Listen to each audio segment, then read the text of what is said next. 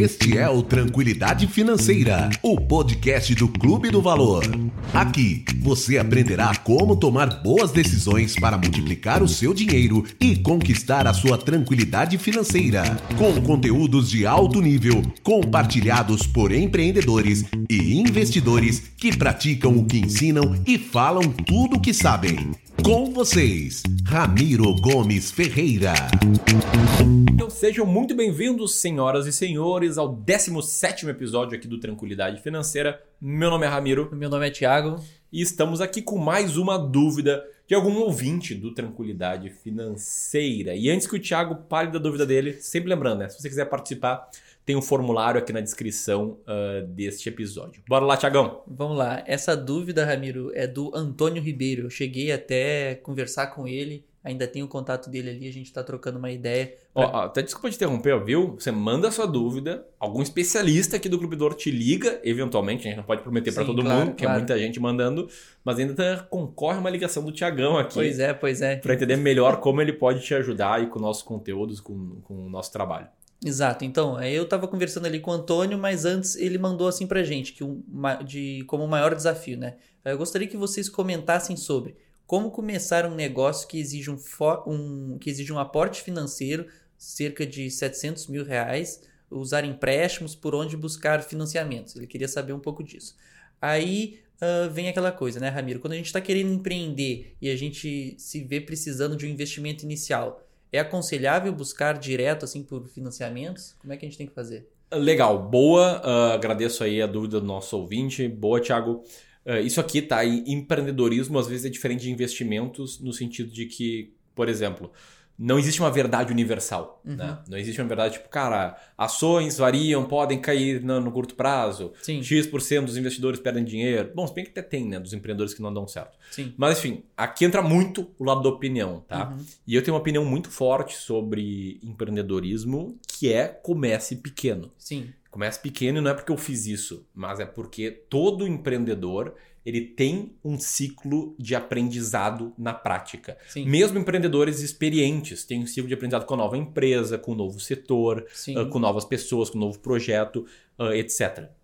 Se eu estivesse pensando no, no passado, e é, isso é engraçado, tá? Sim. A gente começou a fazer planejamentos trimestrais aqui no Clube do Valor no terceiro trimestre de 2017. Uhum. Quando chegou o terceiro trimestre de 2018, a gente olhou para o planejamento de um ano atrás e a gente viu que lá era ridículo. Era ridículo, ridículo, ridículo. Ridículo é, por, em questão de metas, assim? É, é, que era assim, tipo, cara, como a gente não sabia das coisas. Sim. Não, tipo, é, é bom, mostra que a gente estava evoluindo, né? Que a gente estava aprendendo mais, enfim, como empresa, como empresário, como time, a gente estava em constante evolução. Ah, cara, os planos assim, não tinham pé nem cabeça. Não, não, não tinha um racional por trás dos planos. Claro, comparado ao que a gente sabia em 2018. Sim. Daí a gente até começou, será que vai chegar daqui a um ano? e a gente vai achar isso engraçado. Tipo, vai chegar o terceiro trimestre de 2019 e a gente vai rir, que nem a gente riu agora. Uhum. E, cara, não, acho que não, né? Tá, tá, bem, tá bem feitinho isso aqui. Chegou agora, Chegou 2019. Uh, terceiro trimestre de 2019 e meu plano de terceiro trimestre de 2018 era ridículo.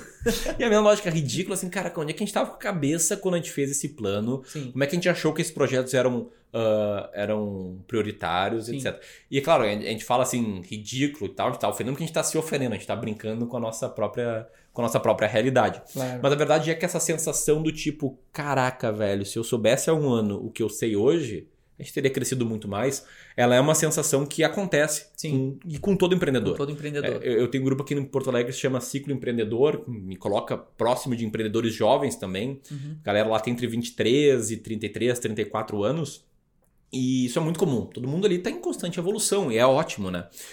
Só que quando você começa com um patrimônio muito grande, em especial, né, contraindo empréstimo de bancos, Sim. você transforma essa brincadeira, esse fato de que, cara, olha, é uma constante evolução, a gente vai melhorando como empresa, a gente vai aprendendo, etc., num risco. Sim. Porque, cara, se tivesse me colocado 700 mil reais na mão no início do Clube do Valor, tenho certeza que eu não teria alocado bem esse capital. Sim, sim. Talvez até fosse ser mais conservador, fosse deixar em caixa e tal. Mas, assim, é, não, não ia ter é feito... muito difícil ter segurança, né? De, de... Perfeito. ainda mais no, a partir do momento que tu nunca empreendeu, tá começando, é muito difícil tu ter... Uh é a mesma coisa que nem investimento, né, Ramiro? Tu não chega já investindo todo o teu, todo o teu patrimônio, todo, tudo que tu poupou ao longo de uma vida em um ativo, em alguma coisa, sem saber o que tu está fazendo. Né? Exatamente. Você vai lá, diversifica, cuida melhor dos riscos, olha muito pro lado dos riscos. Sim. Porque, cara, é realmente, pô, a gente tá falando assim de do teu nome ficar sujo para sempre. Sim, né? claro, cara, claro. contraiu um empréstimo. Ah, mas a empresa é limitada. É limitada, mas, de, cara, Sim. se quebrar, vai te incomodar. Vai Sim, te incomodar bastante. Claro. Então, claro, isso passa muito uma opinião pessoal. Existem muitas empresas que começaram com patrimônio maior e deram muito certo, são cases de sucesso. Existem muitas startups que conseguiram investimento de, de investidores externos Uhum. e voaram e tem maior resultado, é legal, etc.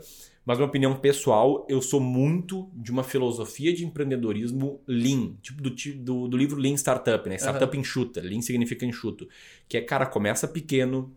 Ah, eu quero criar aqui um serviço de. Vou trazer no nosso caso, né? Um serviço de gestão de carteiras que vai ter um cara que vai uh, ser o nosso comercial, vai ter um cara que vai ser o customer success e vai ter um time para fazer as alocações e daí vai ter um marketing que vai ter uma galera especializada trabalhando e tal.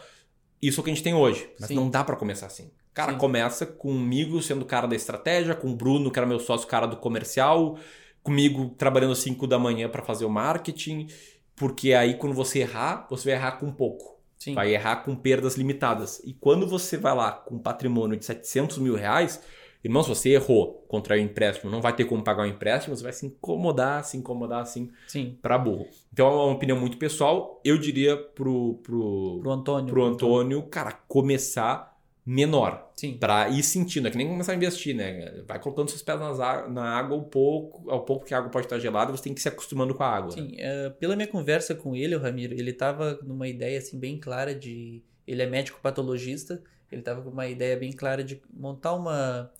montar uma. uma- tipo, como se fosse uma clínica, um laboratório, né? E estruturar. Ele, ele me explicou um pouco de como é que funciona a parte laboratorial, explicou o produto final de um médico patologista, que seria o laudo, depois. E me disse que precisava de uma série de outras pessoas antes dele para que ele conseguisse entregar o produto dele. Ah, o que deixava esse, esse custo, esse, esse custo do empreendimento dele mais alto no primeiro momento. Ah, quando a gente tem um, empre um empreendimento que invariavelmente ah, precisa de um aporte financeiro, precisa. Como é que a gente ah, define se isso está sendo muito arriscado ou se tu- isso não está sendo arriscado ou se isso é um produto ah, é um produto minimamente viável? Boa. Não sei se eu fui claro. É, eu- vou pegar pela parte do produto, que eu consigo falar melhor, Tá. porque a primeira parte é muito difícil, é muito qualitativo e não quantitativo. Assim, não- ah, a partir desse ponto virou arriscado. Mas o produto é muito claro, tá? O seu produto tem que suprir a necessidade de uma pessoa, ou de um grupo de pessoas específico, ou de um grupo de empresas específicos, né? Ah, tem uma frase que é atribuída a Henry Ford, eu não sei se foi ele que falou ou não, Aham. ah, porque essas frases da internet, né, a gente nunca sabe, mas que diz basicamente assim: o Henry Ford, só para contextualizar, criou o Ford T, que foi o primeiro carro do mundo. E alguém falou: Ah, Ford, bah, ideia brilhante e tal, como é que você já chegou nessa, nessa invenção, né, nessa construção? Ah, as pessoas queriam e tal. Não, cara, se eu tivesse perguntado o que, que as pessoas queriam, elas teriam dito cavalos mais rápidos. Sim. Quer dizer, você sabe a dor que as pessoas têm, as necessidades que ela tem, e com base nisso, você, que detém lá a expertise ou a visão, vai desenvolver algo para, ah, para acabar com essa Para dor, para acabar com essa necessidade. Então, o que, que é essa brincadeira do Ford? Em vez de perguntar para as pessoas o que, que elas querem, tu tem que entender o que, que elas sofrem. Sim. O que, que atrapalha o, O que que dia a dia delas. O que, que A- cara, tá impedindo elas de terem resultado, ter uma vida melhor, etc. Até uma coisa, complementando essa história do, do Henry Ford, é que uma vez eu li isso em algum lugar, não sei, também não consigo dizer aqui com certeza de onde que é, onde é que eu li, mas que também se tinha um problema de, de saneamento urbano, né? Que em, em função da sujeira que os cavalos faziam na época, a partir do momento que se colocou ah, os carros na rua, se eliminou toda essa parte da sujeira que os cavalos faziam na época e que, e que também era um problema. Então, ah, também teve essa parte é uma de... necessidade de ter, é uma necessidade de ter a cidade- é. mas que Mas Bom, era a necessidade também- da, da cidade estar limpa, né? Vamos Sim. botar assim. Sim, perfeito. É, esse, esse detalhe até não sabia, muito bom para a cultura geral, mas é uma outra necessidade, porque muitas vezes teu produto não acaba só com uma, né? Sim, Esse termina- exemplo é claríssimo disso. Claro, né? Na seara de ah, médico patologista, ah, sou totalmente ignorante, ignorante ao ponto de não saber o que, que faz o médico patologista, se souber explicar para nossos ouvintes. É, ele disse basicamente o que ele me disse que o produto final de um médico patologista, no caso trabalhando no laboratório, seria o laudo, né? Sim. Uh, a partir do momento que se recolhe uma amostra, vai se fazendo uma série de análises. Essas outras pessoas antes dele, como ele mesmo mencionou, teria que fazer uma série de análises e o produto final dele seria o laudo, em que ele analisa tudo isso e, vamos botar assim, dá o, dá o parecer final, dá a, dá, vamos, a palavra final né, do que que do que que se aconteceu naquela amostra, o que que tem naquela amostra. Uh, então esse seria o produto final dele, mas, Ramiro, a grande questão aqui que eu conversei com ele, uh, é, a ideia é a gente ter essa, esse primeiro contato, e quando eu, quando eu entro em contato com as pessoas, é justamente conhecer um pouco melhor a situação delas e entender um pouco melhor, explorar um pouco mais esse desafio delas. Perfeito. E conversando com o Antônio, uh, ele começou a me falar que ele não era bem organizado financeiramente, que uhum. ele tinha alguns problemas dentro de casa, na, principalmente ali problemas financeiros, e já estava querendo empreender. Então eu fiquei naquela assim, pô, uh, isso não, eu acho que não está muito certo, né? Tu não pode pensar em arriscar muito, de repente fazer um outro empréstimo, se tu ainda tem com as se tu ainda tem algumas, vamos botar algumas dívidas ou ainda não consegue sobrar dinheiro no final do mês, é difícil falar em empreender quando a tua casa ainda está um pouco bagunçada, né?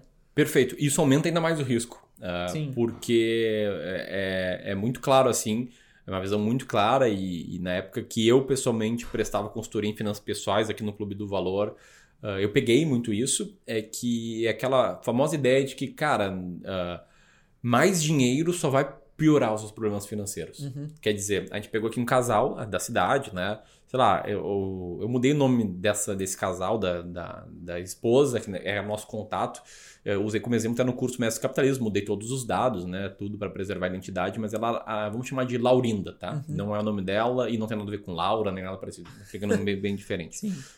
A, a, receita da família da Laurinda era bastante alta. Era, se não, não me lembro se era na faixa dos 24 ou 26 mil reais. Uhum e eles tinham um custo de vida maior. Então acho que a receita era 24 e o custo era 26, pode Sim. ser. Uma família que tem uma receita de 24 mil reais, daí eu falo com convicção, tá ali 1, 2, 3% dos mais ricos dos, do Brasil, do Brasil. que mais ganham dinheiro. Sim. E eles tinham um milhão de reais em dívida. Bah, um milhão sim. de reais em dívida.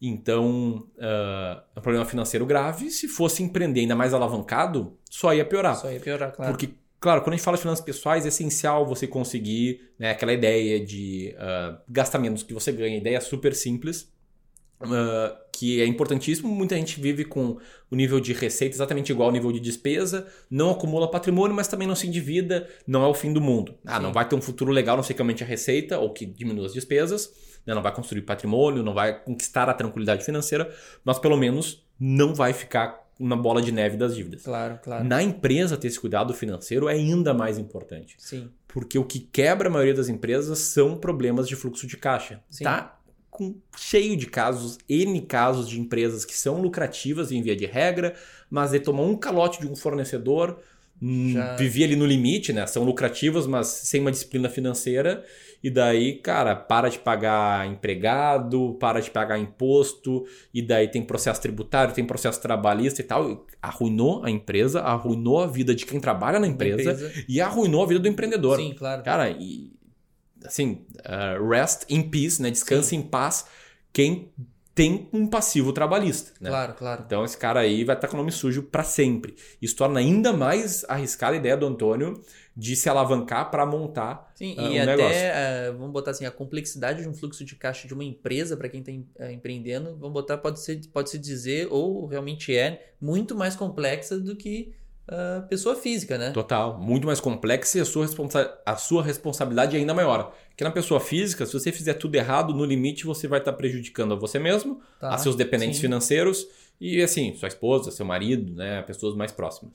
Na empresa, como eu comentei, você vai estar prejudicando todos os consumidores, todos os fornecedores, que você vai, pagar de, vai parar de pagar, todos os colegas, os colaboradores, os trabalhadores. Sim. Sua responsabilidade fica é muito maior. Fica muito, muito maior. Né? maior né? E o buraco é muito mais embaixo. Claro, então ainda tem questão de complexidade. Uh, eu acho que se a gente consegue fazer o nosso fluxo de caixa funcionar direitinho, ter as nossas, as nossas finanças pessoais bem organizadas, aí a gente começa a poder explorar um pouco mais da, da parte de pessoa jurídica. Perfeito. Então, ô Ramiro, eu acho que nessa situação do Antônio, uh, ele trouxe essa parte, ele começou com essa parte de montar um negócio, mas eu também trouxe essa parte uh, de, de finanças pessoais. Eu acho que então, uh, no fim, eu conversei, tive uma conversa com ele, falei da, dele se organizar financeiramente e ficou, ficou claro para ele, ficou bem claro para ele que era, que era o mais certo fazer essa organização financeira.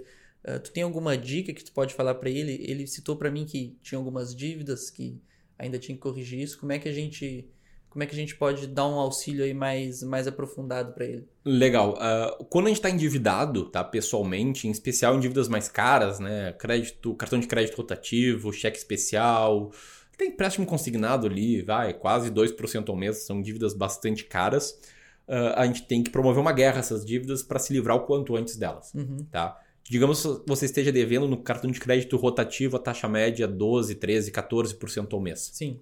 Antecipar o pagamento dessa dívida, quitar essa dívida, significa investir exatamente 12, 13, 14% ao mês. Sim. Então, todo o dinheiro que você antecipa o pagamento da dívida equivale a estar investindo a mesma taxa de juros que você paga de juros para a dívida. Uhum, perfeito. Então, tem isso na cabeça, entender que o melhor investimento que você pode fazer é quitar as dívidas. As dívidas. Segundo ponto, né, para quem quer empreender e começar grande, acho que é reforçar essa ideia de que, cara, testa um mínimo produto viável, Sim. testa algo antes de sair começando com tudo, tá? A gente aqui no próprio Clube do Valor, sempre que a gente vai testar alguma coisa, a gente faz, testa a viabilidade, né? Exatamente, de forma pequena, Pequena. ah, com risco controlado, enfim, com tudo sob controle. E a gente, tá, a gente conversou né, nos últimos podcasts aqui, no episódio 15, no 13, a gente citou o exemplo do Flávio Augusto. Sim. O próprio Flávio Augusto é um exemplo disso, porque a história dele, ela parece ser a de um empreendedor com muito arriscado e tal, porque para quem não conhece, o Flávio Augusto ele pegou um empréstimo de 20 mil reais no cheque especial para montar a, escola, a primeira escola de inglês da Wise Up. Só que ninguém sabe, ou né, quem vai mais a fundo na vida dele, quem lê os livros, que acompanha ele há mais tempo, sabe que ele tinha muito sucesso como vendedor de uma outra escola de inglês, Sim. que ele sabia, tinha uma expertise total daquilo que ele ia empreender, que ele ganhava muito bem, Uhum. e ele pegou esse dinheiro só para conseguir montar uma loja num bom lugar, etc. Claro, 20 mil reais em cheque especial é um grande É risco, sim. sim. Não, não façam isso em casa. Mas queira ou não, tinha essa metodologia, pelo menos esse racional de risco calculado. Sim. Porque ele era um grande vendedor. Ele vendia sempre muito bem. Ele que tinha noção pensava? do cenário que ele tava, né? Do Exatamente. ambiente, né? É, cara, eu só vou mudar aqui. Em vez de vender para a empresa que eu trabalho, eu vou vender para minha empresa. Claro. É, essa foi a lógica dele Sim. deve ter analisado muito bem, conhecendo o trabalho dele, que olha, aqui em poucos meses vai ter o break-even, e foi lá, ah, tomou esse risco, mas né, de forma mais calculada, pelo menos porque ele tinha ali pleno controle do que, que ele fazia, do que ele tinha que fazer para dar certo. É claro, correu muito risco ainda assim, mas fica um exemplo né, de Sim. como às vezes dá para começar a investir alavancado, com empréstimo. Nem toda dívida assim é ruim, especial para o empreendedor, né? Quando consegue uma dívida ali, uma taxa de juros não tão alta para viabilizar o negócio, uma taxa de retorno maior, Uhum. ok. Só o que me assusta mesmo é começar muito grande, ainda mais com a vida financeira desorganizada, ou seja, com um indício de que, cara, não é uma pessoa. Deve ser um médico maravilhoso, ser um cara pra frente e tal, mas financeiramente falando, ele ainda tem que evoluir, ainda tem que aprender, ainda tem que melhorar né, na sua vida. Sim. Então, o, acho que é to- o que é totalmente normal, até conversei com ele que os médicos, no geral, é, são, são uma das nossas personas aqui, né, de cliente, perfeito. porque é justamente quem trabalha muito, ah, não tem tempo, e finanças pessoais, na educação financeira, né, Ramiro? Ah, não é um, um tema que nos ensinam na escola, É, Muito menos na escola de medicina. Exato, muito, são muito poucos os pais que ensinam isso pra gente desde criança. Então é totalmente ah, compreensível, né, um, um médico não ter, não ter esse conhecimento. Mas é interessante aí que ele mandou essa dúvida pra gente e eu acho que a gente já conseguiu, com a minha conversa lá e esse podcast aí totalmente dedicado ao Antônio. Vou até te mandar esse episódio, hein, Antônio?